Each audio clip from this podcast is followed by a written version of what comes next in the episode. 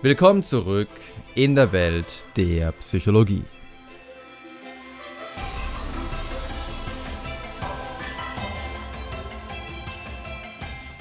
Unbewusste Beeinflussung im Alltag. Oder die Macht der Berührung.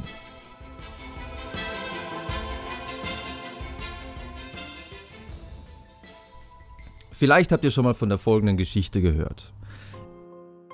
Im 13. Jahrhundert soll Kaiser Friedrich II. von Hohenstaufen ein moralisch sehr fragwürdiges Experiment durchgeführt haben, als er Müttern ihre Säuglinge wegnehmen ließ und sie in die Obhut von Ammen geben ließ, welche die Aufgabe hatten, die Kinder zwar zu ernähren, aber die Armen durften nicht mit den Kindern sprechen, sie durften sie nicht berühren, sie durften ihnen nicht zulächeln, sie durften also keine Art von Zuneigung den Kindern zuteil werden lassen. Und der Kaiser erhoffte sich durch dieses Experiment herauszufinden, da ja die Armen nicht mit den Kindern sprechen durften, welche Worte, welche Sprache die Säuglinge von sich aus entwickeln würden. Also würden diese Kinder ohne Input, ohne sprachlichen Input von außen beginnen Hebräisch zu sprechen oder würden sie Latein sprechen, Arabisch, Griechisch. Was ist also die Ursprache, die quasi in den Kindern angelegt ist? Das war die Überlegung. Leider führte dieses Experiment angeblich zu keinem Ergebnis, denn schon nach kurzer Zeit stellte sich heraus, dass ohne die Zuneigung, ohne das Lächeln, ohne das Sprechen mit den Säuglingen und vor allem auch ohne das Betätscheln der Säuglinge die Kinder leider alle starben. So schreibt es zumindest Salim Bene von Parma, welcher komischerweise der einzige Chronist von Friedrichs Waisenkindversuchen war und in politischer Gegnerschaft zum Kaiser stand. Und da es tatsächlich ein bisschen komisch ist, dass nur ein einziger Chronist diese an sich spektakulären Waisenkinderversuche beschreibt, gehen heute viele Historiker davon aus, dass diese Geschichte wahrscheinlich weitgehend erfunden ist. Dennoch muss man sagen, dass heute handfeste empirische Forschung vorliegt, die zeigt, wie wichtig es ist, dass Kinder Zuneigung bekommen in Form von Berührung, Tätscheln, Streicheln etc. So gibt es zum Beispiel viele Tierversuche mit Ratten, in denen man zeigen konnte, dass diejenigen Tiere, die viel gestreichelt wurden, die häufig von ihren Müttertieren abgeschleckt wurden, dass die zum Beispiel besser mit Stresssituationen umgehen können. Es gibt aber auch Experimente mit menschlichen Säuglingen, in denen man zeigen konnte, dass wenn man eine Gruppe besonders viel streichelte, besonders viel massierte, betätschelte etc., dass diese Gruppe tatsächlich sich etwas schneller und besser entwickelte.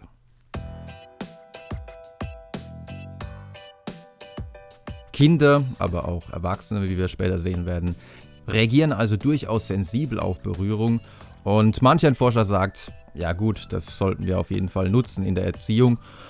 Also wenn man das Kind zum Beispiel um etwas bittet, wie zum Beispiel mach bitte deine Hausaufgaben, und wenn man während dieser Bitte dem Kind vielleicht so ein bisschen den Rücken streichelt, vielleicht ist es ja effektiver, als wenn man das Kind dabei nicht berührt. Könnte ja sein.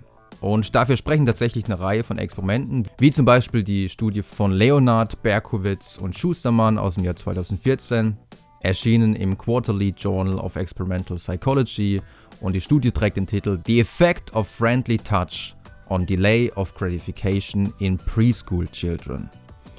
In dieser Studie wurden Kinder im Alter von circa fünf Jahren ins Labor eingeladen und man hat ihnen gesagt, guck mal, ich habe hier eine Tasse und unter diese Tasse lege ich fünf Süßigkeiten.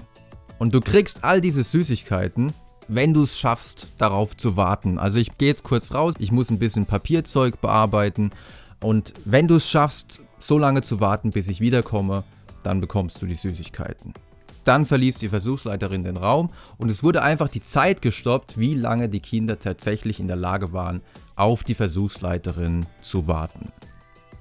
Dem einen oder der anderen, die hier schon länger dem Podcast zuhören, kommt dieses Versuchsdesign natürlich bekannt vor.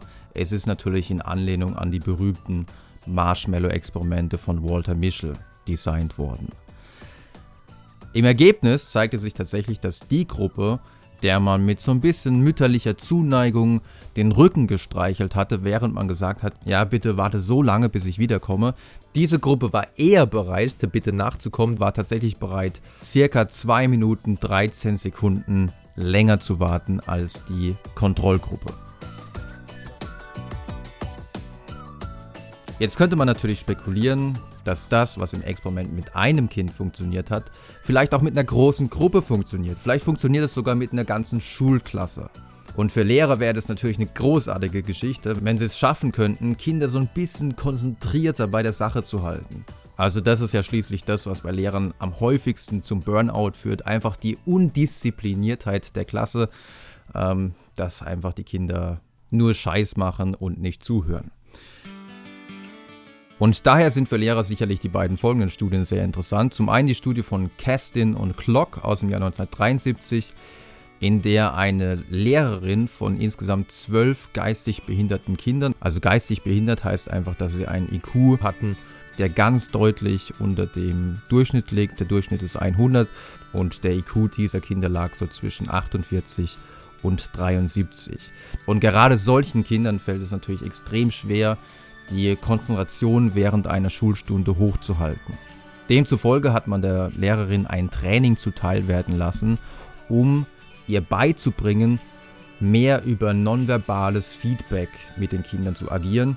Also dass sie häufiger positive Verhaltensweisen mit einem Lächeln beantworten sollte, aber auch vor allem Berührung spielte eine ganz große Rolle. Also wenn ein Kind jetzt sich zum Beispiel ausnahmsweise sehr gut konzentrierte, dann sollte das Kind zum Beispiel am Hinterkopf getätschelt werden oder auf die Schulter geklopft werden oder vielleicht auch umarmt werden. Also es gab da eine ganze Reihe von Strategien, um das nonverbale Feedback der Lehrerin zu verbessern. Sehr interessant aus forschungsmethodischer Sicht ist der Versuchsplan, mit dem man versucht hat herauszufinden, ob dieses Lehrertraining jetzt wirklich von Erfolg gekrönt war. Man hat nämlich den Unterricht einmal ganz am Anfang, als die Lehrerin noch kein Training erhalten hatte, ähm, beobachten lassen durch insgesamt fünf Beobachter, die dann in der Klasse drin saßen und sich angeguckt haben, ja, wie verhält sich zum einen die Lehrerin, wie viel nonverbales Feedback verwendet sie schon? Und vor allem aber auch, wie verhalten sich die Schüler, sind die Schüler konzentriert oder nicht. Und nachdem man geguckt hat, wie ist denn so die Baseline-Konzentration, hat man dann nach einigen Tagen eben dieses Training der Lehrerin zuteilwerden lassen und dann hat man geschaut, ja, wie verändert sich denn jetzt die Konzentration bei den Schülern, wenn die Lehrerin vermehrt nonverbales Feedback einsetzt. Und es zeigte sich, die Schüler waren jetzt deutlich mehr konzentriert. Nach ein paar Tagen hat man dann aber der Lehrerin gesagt, okay, jetzt vergiss mal für die nächsten paar Tage alles, was wir dir beigebracht haben und verhalte dich wieder genauso wie am Anfang. Und was passierte dann? Die Schüler waren wieder deutlich weniger konzentriert. Die Aufmerksamkeit der Schüler war wieder mehr zerstreut, sie haben sich wieder mehr untereinander unterhalten, sie sind häufiger aufgestanden, haben mehr Quatsch gemacht.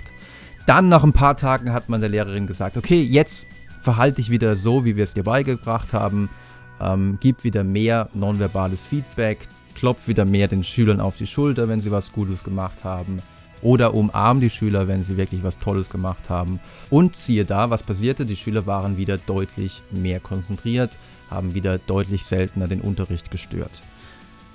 Also eine sehr aufwendige Studie, vor allem wenn man sich überlegt, dass die ganze Zeit alles Verhalten beobachtet werden musste. Und das über einen Gesamtzeitraum von 30 Tagen. Das war schon eine Menge Arbeit. Allerdings könnte man gegenüber dieser Studie einwenden, zum einen, ja gut, es waren relativ wenig Versuchspersonen. Zwölf Schüler, das ist jetzt nicht die Welt, ja. Und zum anderen könnte man auch einwenden, naja, das war ja auch eine besondere Gruppe von Schülern. Das waren ja Schüler mit einem besonders niedrigen IQ. Ob das jetzt beim Normalschüler auch funktioniert, ist doch eher fraglich. Und deswegen ist die nächste Studie so interessant, nämlich die Studie mit dem Titel A Touch of Reinforcement. The Effects of Contingent Teacher Touch on the Classroom Behavior of Young Children. Diesmal hat man zwei Experimente durchgeführt und zwar diesmal nicht nur mit einer größeren Stichprobe. Insgesamt waren es nämlich 115 Schulkinder aus insgesamt vier Klassen. Durchschnittsalter so circa 5 bis 6 Jahre alt. Man hatte nicht nur eine größere Stichprobe, sondern es waren eben auch normale, in Anführungsstrichen, Schüler. Und die Frage war natürlich, ob ein ähnliches Training für die Lehrkräfte tatsächlich auch so einen Erfolg mit sich bringen würde. Und worauf man in dieser Studie auch Wert gelegt hat, war zu erreichen, dass die Lehrer, die eine Schulung erhielten, nicht einfach von heute auf morgen deutlich mehr positives nonverbales Feedback gaben in Form von Tätscheln, Streicheln, Umarmen etc., sondern die Absolutzahl an Feedback sollte gleich bleiben. Das Feedback, das nonverbale Feedback sollte aber zu geeigneteren Zeitpunkten stattfinden. Also es kann ja durchaus sein, dass ein Lehrer häufig mal einem Schüler auf die Schulter klopft, ohne dass der Schüler jetzt wirklich gerade was Großartiges getan hat. Das sollte jetzt weniger stattfinden, sondern durch das Treatment wurde den Lehrern beigebracht, hey, du solltest nur dann verstärken. Also ihr merkt, es geht schon noch weit in die gute alte operante Konditionierung rein. Du sollst nur dann verstärken, wenn der Schüler wirklich gerade was Gutes geleistet hat. Also nur wenn er zum Beispiel gerade wirklich an der Tafel eine Aufgabe gut gelöst hat, dann kannst du mal eben schön auf die Schulter klopfen. Im Ergebnis zeigte sich, dass dieses Treatment anscheinend wirklich einen positiven Effekt hatte, denn im Durchschnitt konnte beobachtet werden. Also es gab auch hier wieder Beobachter, die dann im Klassenzimmer drin saßen und sich das Verhalten notierten. Es zeigte sich tatsächlich, dass die Schüler sich mehr auf die Aufgaben konzentrierten, dass sie mehr bei der Sache waren, wenn die Lehrerin gezielt im richtigen Moment erwünschtes Verhalten verstärkten.